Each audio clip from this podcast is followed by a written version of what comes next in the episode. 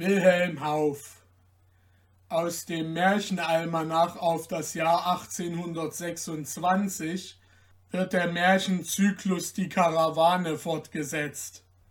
Eine kleine Zusammenfassung. Auf ihrem Weg durch die Wüste trifft die Karawane auf einen einzelnen Reiter, der sich von Räubern befreien konnte. Der Reiter Selim schließt sich der Karawane an und auf einer ersten Rast macht er den Vorschlag, Märchen zu erzählen, während man rastet. Dieser Vorschlag wird angenommen und als erstes erzählt Selim das Märchen bzw. die Geschichte vom Kalif Storch. Dann reist die Karawane weiter und auf der nächsten Rast übernimmt der älteste der Kaufleute, denen die Karawane gehört, Ahmed, das Zepter und erzählt die Geschichte von dem Gespensterschiff. Und jetzt geht's weiter.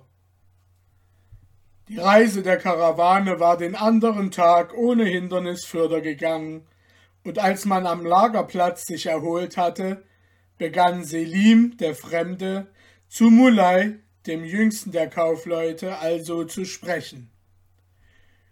Ihr seid zwar der jüngste von uns, doch seid ihr immer fröhlich und wisst für uns gewiss irgendeinen guten Schwank. Tischet ihn auf, dass er uns erquicke nach der Hitze des Tages. Wohl möchte ich euch etwas erzählen, antwortete Mulai, das euch Spaß machen könnte. Doch der Jugend ziemt Bescheidenheit in allen Dingen, darum müssen meine älteren Reisegefährten den Vorrang haben. Zaleukos ist immer so ernst und verschlossen. Sollte er uns nicht erzählen, was sein Leben so ernst machte? Vielleicht, dass wir seinen Kummer, wenn er solchen hat, lindern können, denn gerne dienen wir dem Bruder, wenn er auch anderes Glaubens ist.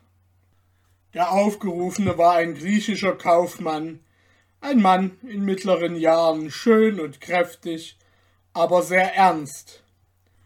Ob er gleich ein Ungläubiger war, denn er war kein Muslim, so liebten ihn doch seine Reisegefährten, denn er hatte ihnen durch sein ganzes Wesen Achtung und Zutrauen eingeflößt. Er hatte übrigens nur eine Hand, und einige seiner Gefährten vermuteten, dass vielleicht dieser Verlust ihn so ernst stimmte. Zaleukos antwortete auf die zutrauliche Frage Mulais Ich bin sehr geehrt durch euer Zutrauen. Kummer habe ich keinen, wenigstens keinen, von welchem ihr auch mit dem besten Willen mir helfen könntet. Doch weil Mulai mir meinen Ernst vorzuwerfen scheint, so will ich euch einiges erzählen, was mich rechtfertigen soll, wenn ich ernster bin als andere Leute. Ihr seht, dass ich meine linke Hand verloren habe. Sie fehlt mir nicht von Geburt an, sondern ich habe sie in den schrecklichsten Tagen meines Lebens eingebüßt. Ob ich die Schuld davon trage, ob ich Unrecht habe, seit jenen Tagen ernster, als es meine Lage mit sich bringt zu sein, möget ihr beurteilen, wenn ihr vernommen habt, die Geschichte von der abgehauenen Hand.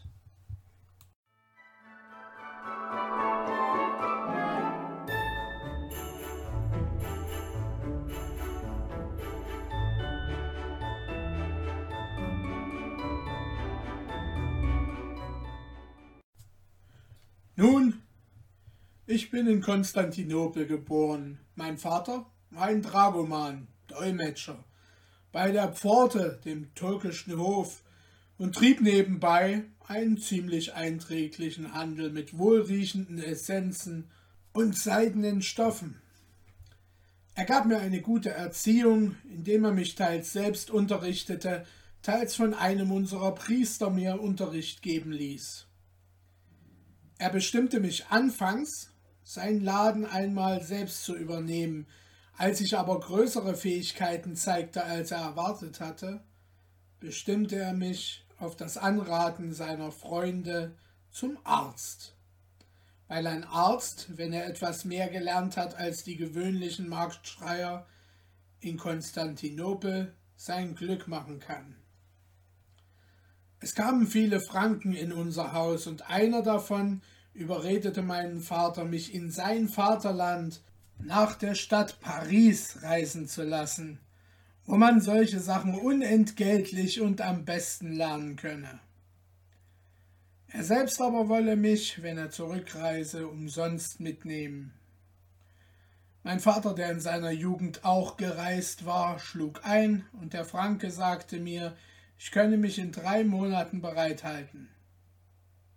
Ich war außer mir vor Freuden, fremde Länder zu sehen, und konnte den Augenblick nicht erwarten, wo wir uns einschiffen würden. Der Franke hatte endlich seine Geschäfte abgemacht und sich zur Reise bereitet. Am Vorabend der Reise führte mich mein Vater in sein Schlafkämmerlein. Dort sah ich schöne Kleider und Waffen auf dem Tische liegen.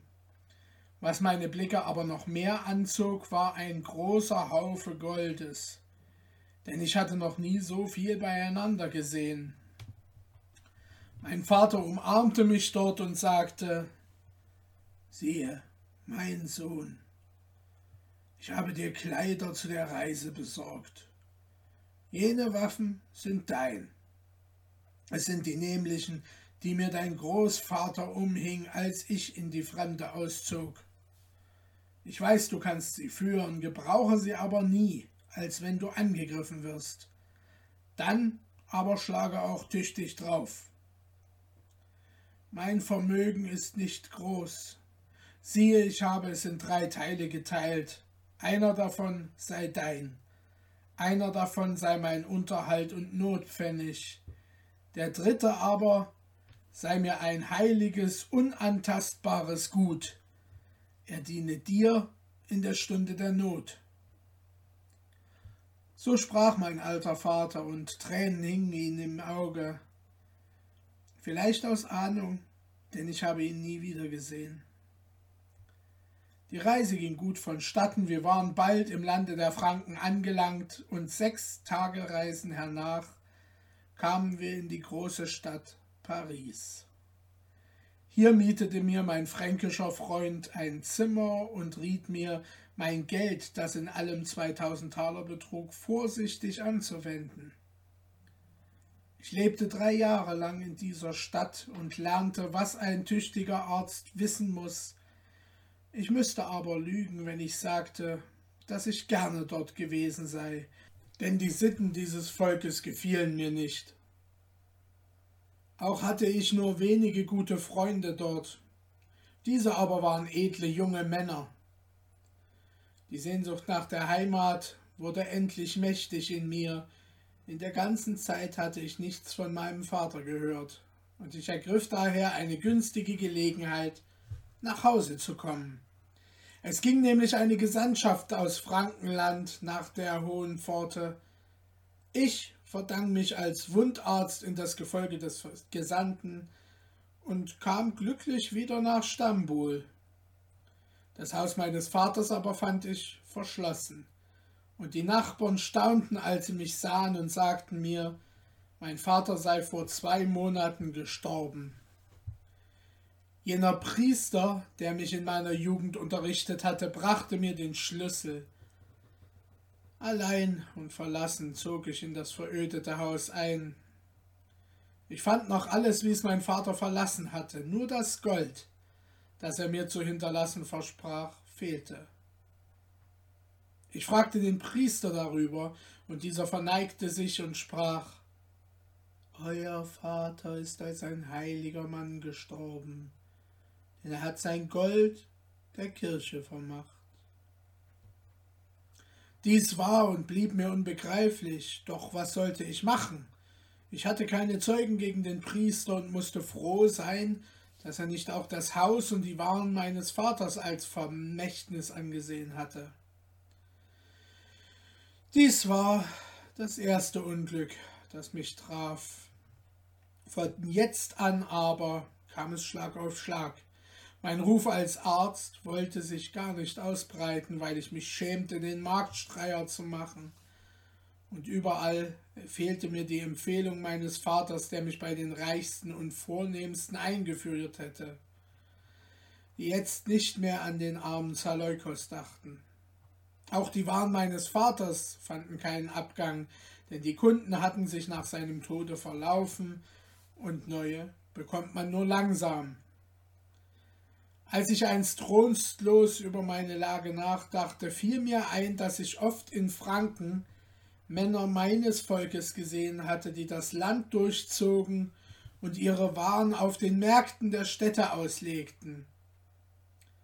Ich erinnerte mich, dass man ihnen gerne abkaufte, weil sie aus der Fremde kamen und dass man bei solchem Handel das Hundertfache erwerben könne.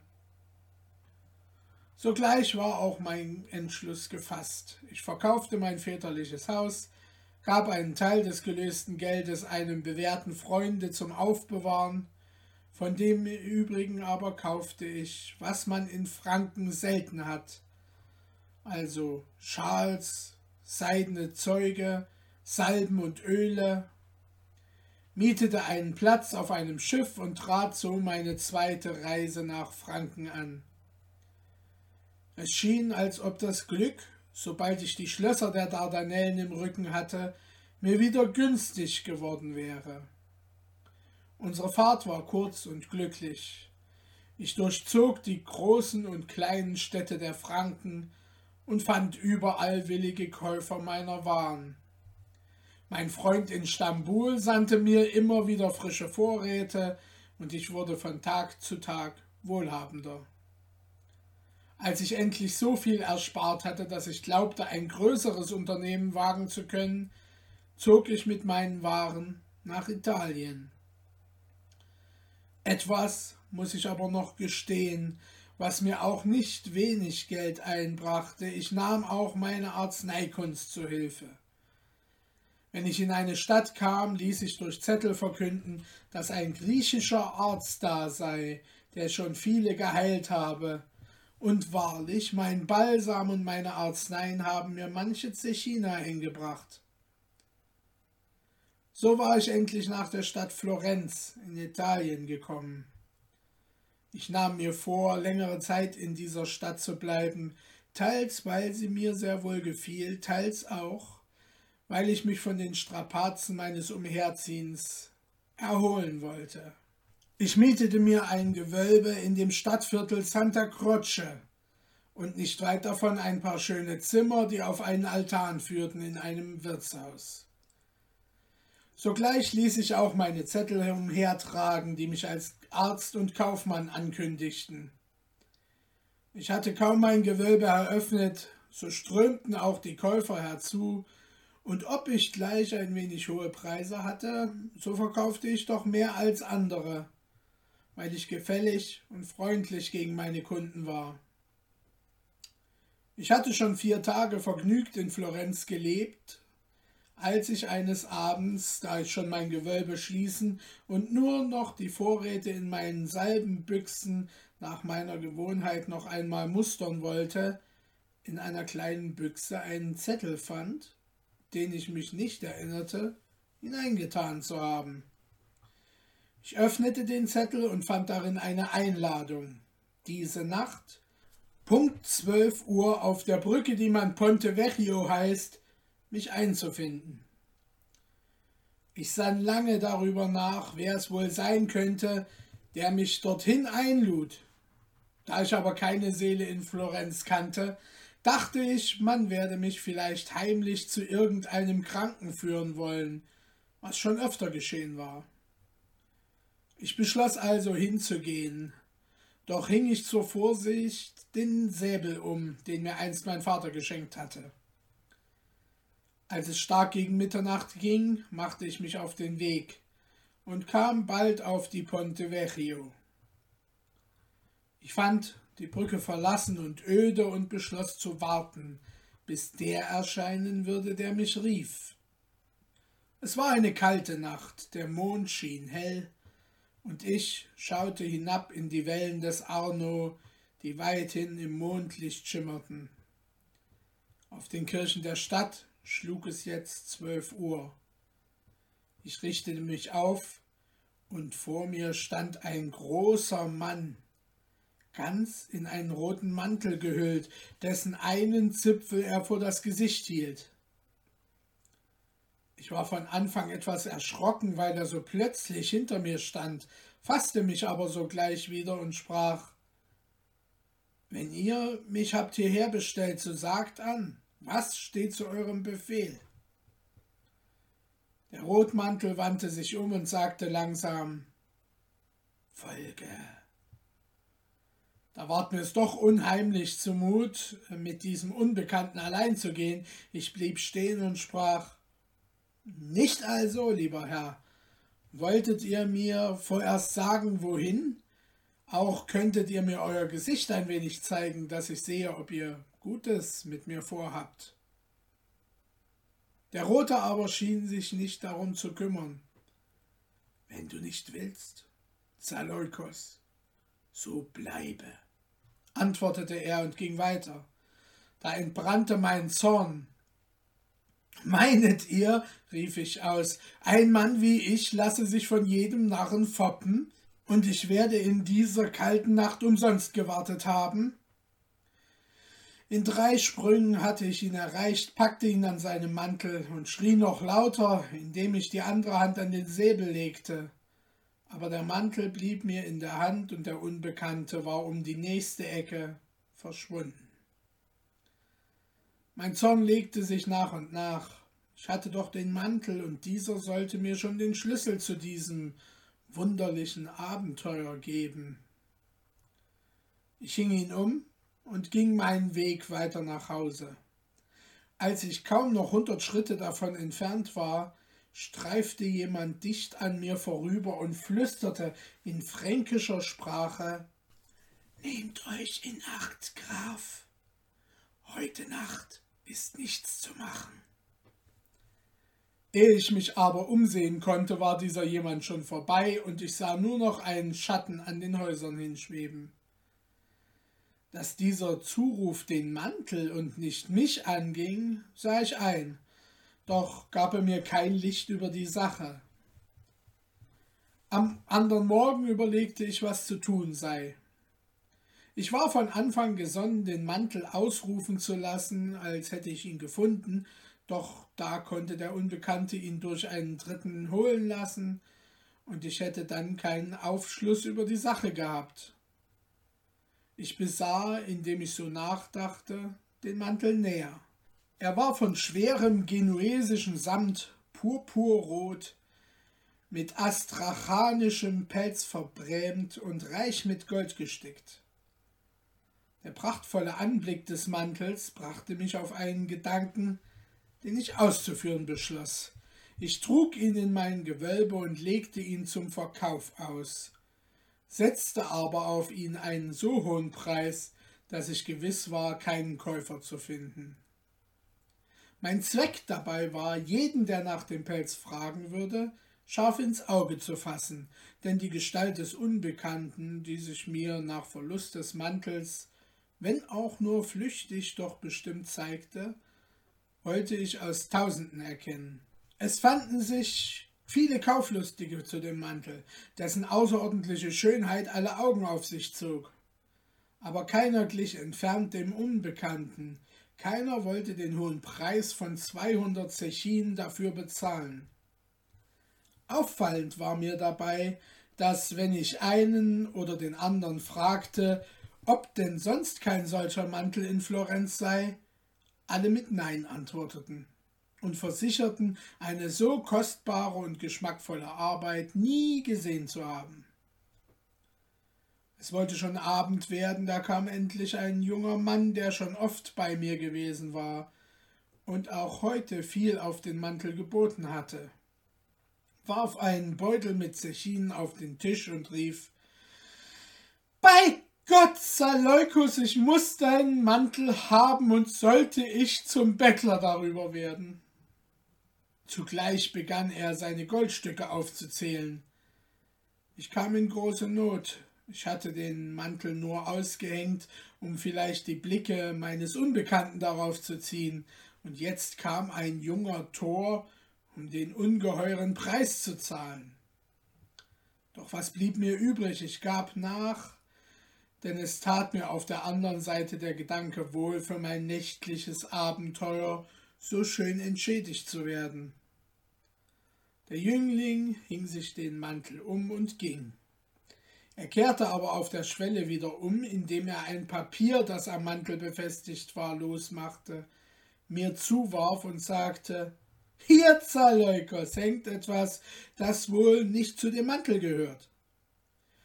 Gleichgültig nahm ich den Zettel, aber siehe da, dort stand geschrieben Bringe heute Nacht um die bewusste Stunde den Mantel auf die Ponte Vecchio. Vierhundert Zechin warten deiner. Ich stand wie niedergedonnert, so hatte ich also mein Glück selbst verscherzt und meinen Zweck gänzlich verfehlt. Doch ich besann mich nicht lange, raffte die zweihundert Zechinen zusammen, sprang dem, der den Mantel gekauft hatte, nach und sprach Nehmt eure Zechinen wieder, guter Freund, und lasst mir den Mantel. Ich kann ihn unmöglich hergeben. Dieser hielt die Sache von Anfang für einen Spaß. Als er aber bemerkte, dass es ernst war, geriet er in Zorn über meine Forderung, schalt mich einen Narren, und so kam es endlich zu Schlägen. Doch ich war so glücklich im Handgemeng, ihm den Mantel zu entreißen, und wollte schon mit davon eilen, als der junge Mann die Polizei zu Hilfe rief und mich mit sich vors Gericht zog. Der Richter war sehr erstaunt über die Anlage und sprach meinem Gegner den Mantel zu. Ich aber bot dem Jüngling zwanzig, fünfzig, achtzig, ja hundert Zechinen über seine zweihundert, wenn er mir den Mantel ließe. Was meine Bitten nicht vermochten, bewirkte mein Gold. Er nahm meine guten Zechinen, ich aber zog mit dem Mantel triumphierend ab und musste mir gefallen lassen, dass man mich in ganz Florenz für einen Wahnsinnigen hielt. Doch die Meinung der Leute war mir gleichgültig, ich wusste es ja besser als sie, dass ich an dem Handel noch gewann. Mit Ungeduld erwartete ich die Nacht. Um dieselbe Zeit wie gestern ging ich, den Mantel unter dem Arm, auf die Ponte Vecchio. Mit dem letzten Glockenschlag kam die Gestalt aus der Nacht heraus auf mich zu. Es war unverkennbar der Mann von gestern. Hast du den Mantel? wurde ich gefragt. Ja, Herr, antwortete ich, aber er kostete mich bar hundert Zechinen. Ich weiß es, entgegnete jener. Schau auf, hier sind vierhundert. Er trat mit mir an das breite Geländer der Brücke und zählte die Goldstücke hin. Vierhundert waren es, prächtig blitzten sie im Mondschein, ihr Glanz erfreute mein Herz, ach, es ahnete nicht, dass es seine letzte Freude sein werde. Ich steckte mein Geld in die Tasche und wollte mir nun auch den gütigen Unbekannten recht betrachten, aber er hatte eine Larve vor dem Gesicht, aus der mich dunkle Augen furchtbar anblitzten. Ich danke euch, Herr, für eure Güte, sprach ich zu ihm. Was verlangt ihr jetzt von mir? Das sage ich euch aber vorher, dass es nichts Unrechtes sein darf. Unnötige Sorge, antwortete er, indem er den Mantel um die Schultern legte. Ich bedarf eurer Hilfe als Arzt, doch nicht für einen Lebenden, sondern für einen Toten. Wie kann das sein? rief ich voller Verwunderung.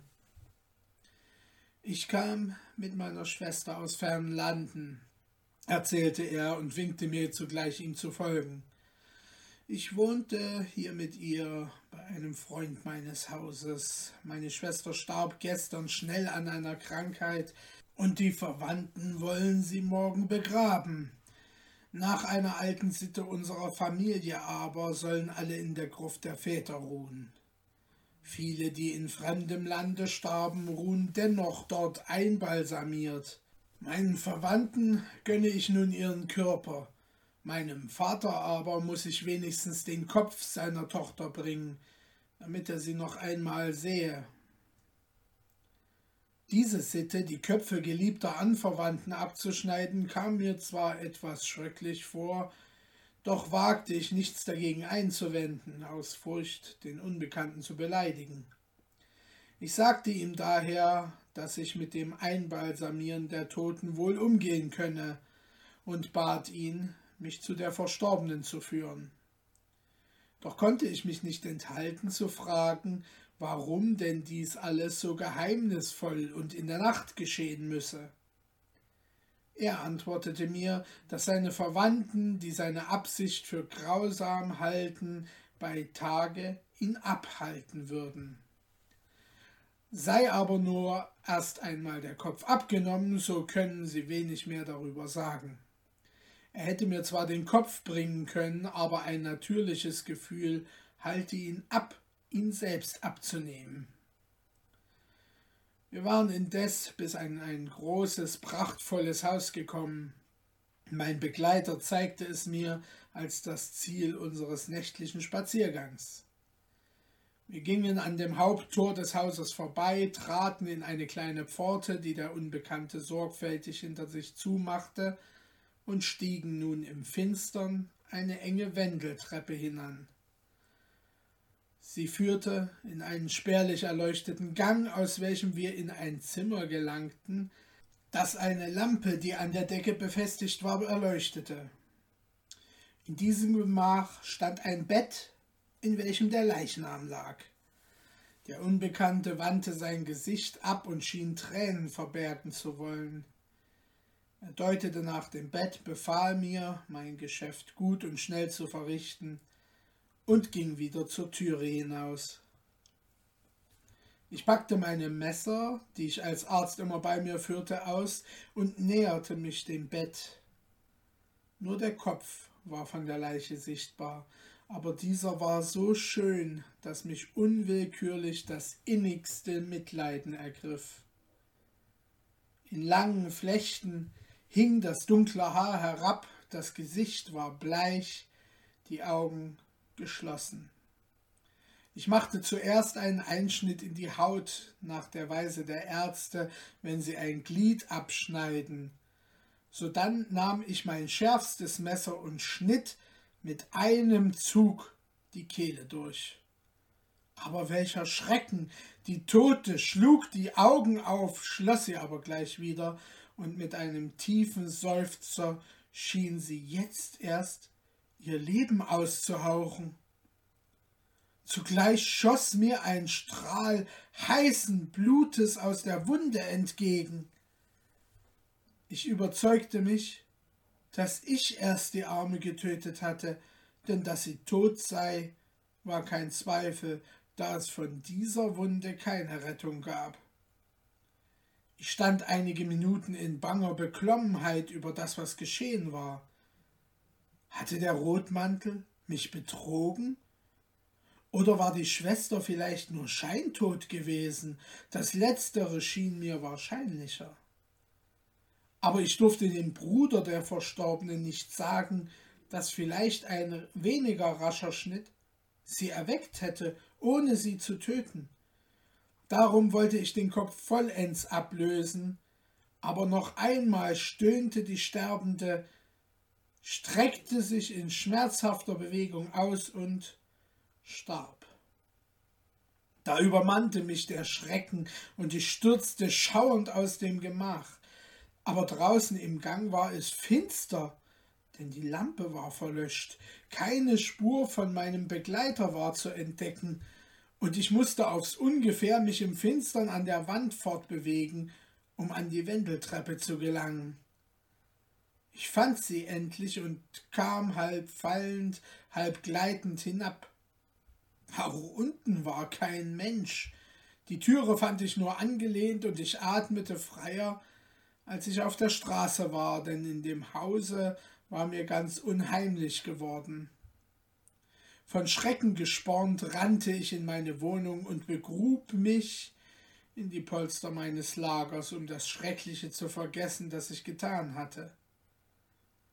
aber der Schlaf floh mich, und erst der Morgen ermahnte mich wieder, mich zu fassen. Es war mir wahrscheinlich, dass der Mann, der mich zu dieser verruchten Tat, wie sie mir jetzt erschien, geführt hatte, mich nicht angeben würde. Ich entschloss mich gleich in mein Gewölbe an mein Geschäft zu gehen und womöglich eine sorglose Miene anzunehmen. Aber ach, ein neuer Umstand, den ich jetzt erst bemerkte, vermehrte noch meinen Kummer.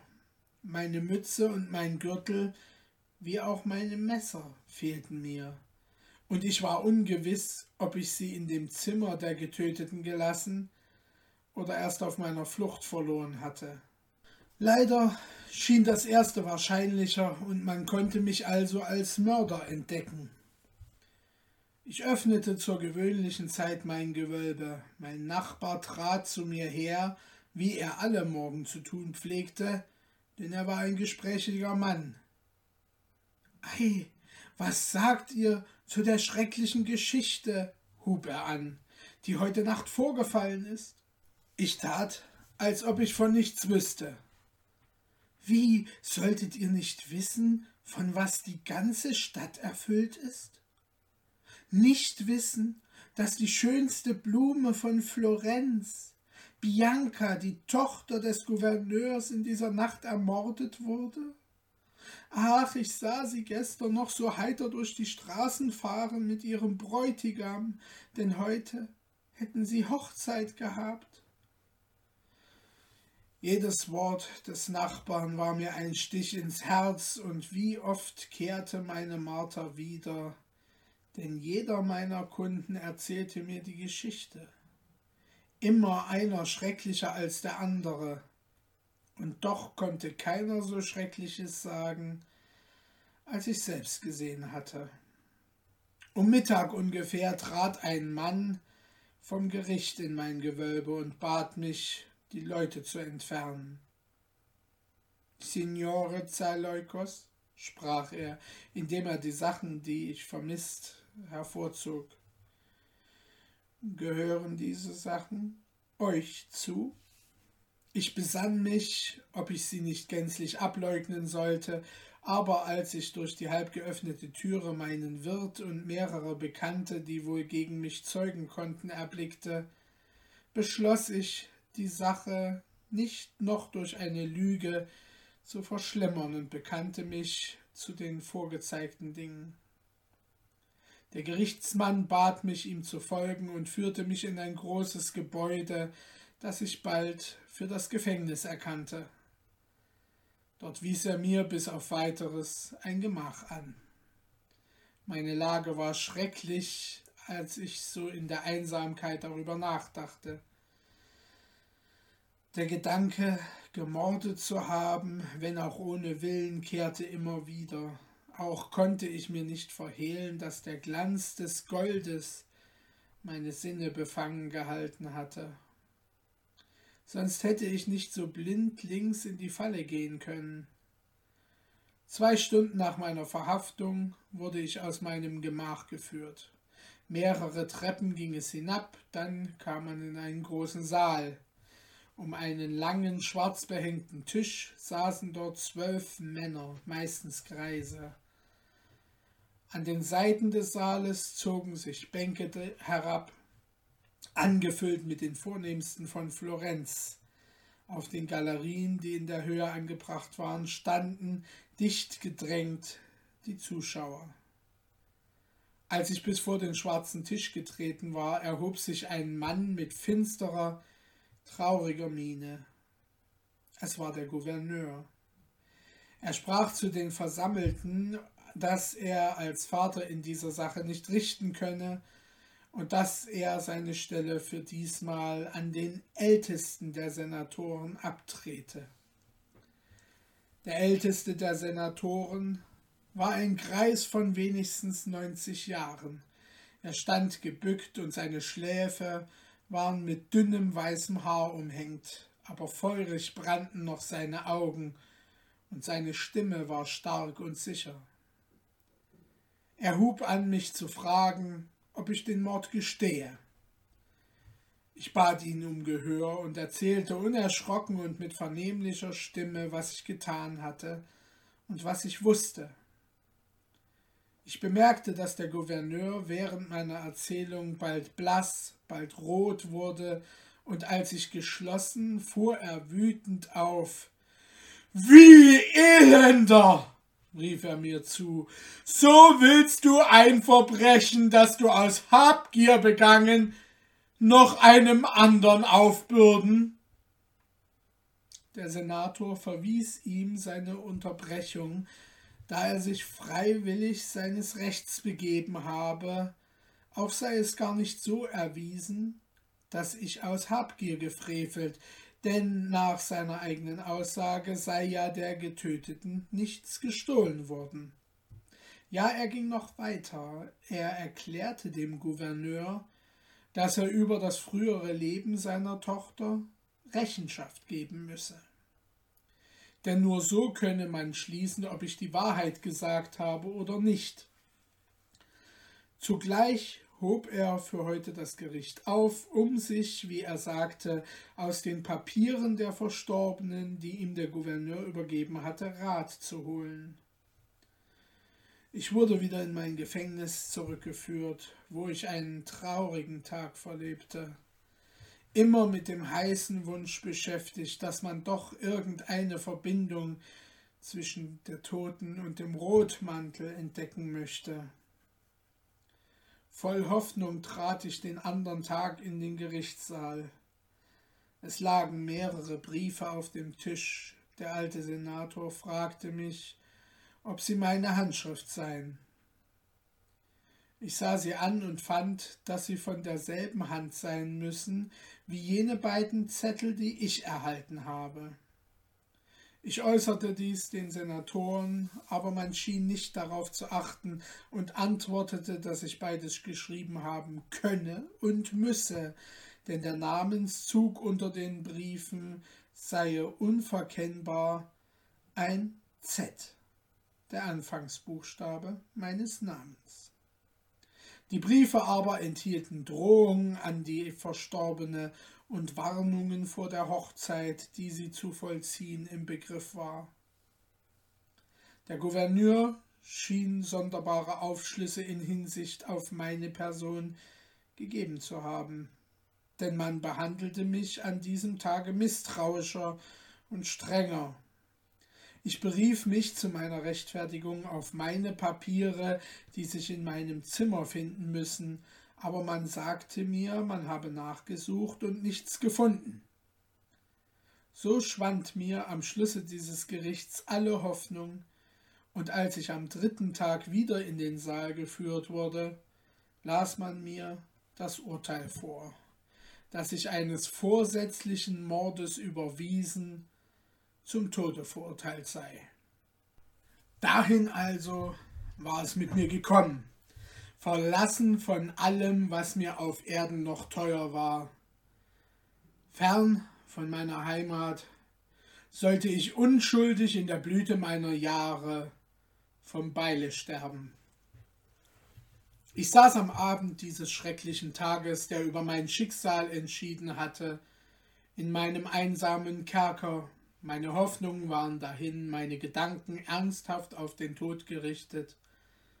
Da tat sich die Türe meines Gefängnisses auf, und ein Mann trat herein, der mich lange schweigend betrachtete. So finde ich dich wieder, Zaleukos, sagte er.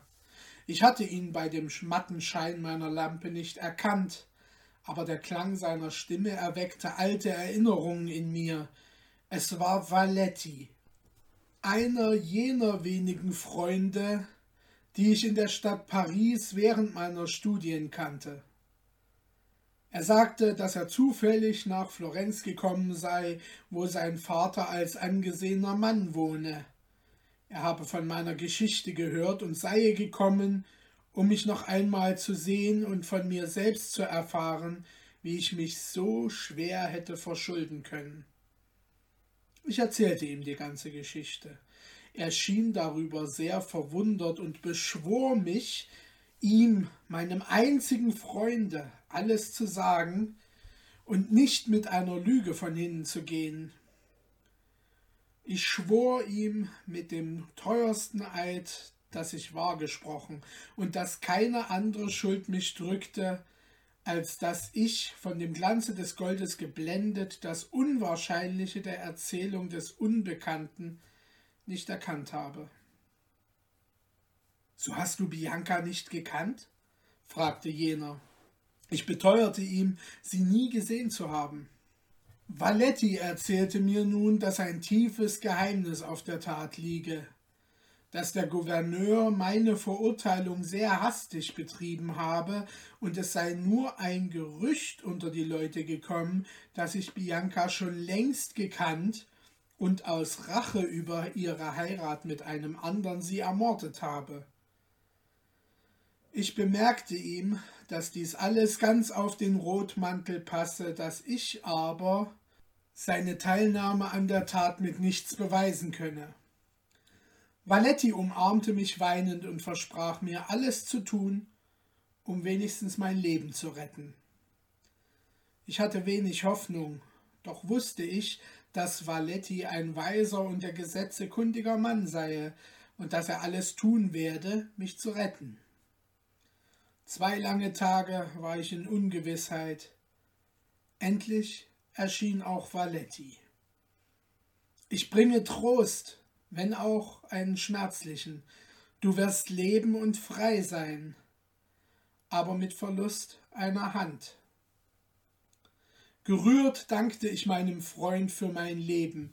Er sagte mir, dass der Gouverneur unerbittlich gewesen sei, die Sache noch einmal untersuchen zu lassen, dass er aber endlich, um nicht ungerecht zu erscheinen, bewilligt habe, wenn man in den Büchern der florentinischen Geschichte einen ähnlichen Fall finde, so solle meine Strafe sich nach der Strafe, die dort ausgesprochen sei, richten. Er und sein Vater haben nun Tag und Nacht in den alten Büchern gelesen und endlich einen ganz dem meinigen ähnlichen Fall gefunden. Dort lautete die Strafe, es soll ihm die linke Hand abgehauen, seine Güter eingezogen, er selbst auf ewig verbannt werden. So laute jetzt auch meine Strafe, und ich solle mich bereiten zu der schmerzhaften Stunde, die meiner warte. Ich will euch nicht diese schreckliche Stunde vors Auge führen, wo ich auf offenem Markte meine Hand auf den Block legte, wo mein eigenes Blut in weitem Bogen mich überströmte. Valetti nahm mich in sein Haus auf, bis ich genesen war. Dann versah er mich edelmütig mit Reisegeld, denn alles, was ich mir so mühsam erworben, war eine Beute des Gerichts geworden. Ich reiste von Florenz nach Sizilien und von da mit dem ersten Schiff, das ich fand, nach Konstantinopel. Meine Hoffnung war auf die Summe gerichtet, die ich meinem Freund übergeben hatte.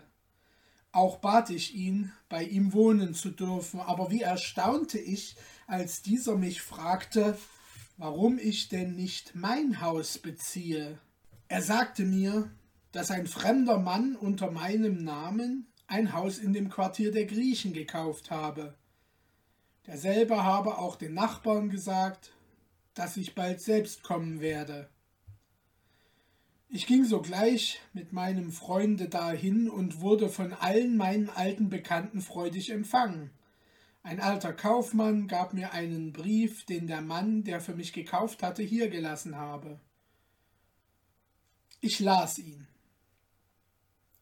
Zaleukos. Zwei Hände stehen bereit, rastlos zu schaffen, dass du nichts fühlest den Verlust der einen.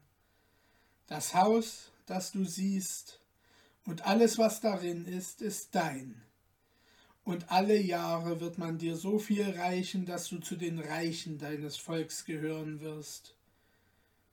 Mögest du dem vergeben, der unglücklicher ist als du. Ich konnte ahnen, wer es geschrieben, und der Kaufmann sagte mir auf meine Frage, es sei ein Mann gewesen, den er für einen Franken gehalten. Er habe einen roten Mantel angehabt. Ich wusste genug, um mir zu gestehen, dass der Unbekannte doch nicht ganz von aller edlen Gesinnung entblößt sein müsse. In meinem neuen Haus fand ich alles aufs Beste eingerichtet. Auch ein Gewölbe mit Waren, schöner als ich sie je gehabt. Zehn Jahre sind seitdem verstrichen, mehr aus alter Gewohnheit, als weil ich es nötig hätte, setze ich meine Handelsreisen fort, doch habe ich jenes Land, wo ich so unglücklich wurde, nie mehr gesehen. Jedes Jahr erhielt ich seitdem 1000 Goldstücke, aber wenn es mir auch Freude macht, jenen unglücklichen Edel zu wissen, so kann er mir doch den Kummer meiner Seele nicht abkaufen, denn ewig lebt in mir das grauenvolle Bild der ermordeten Bianca.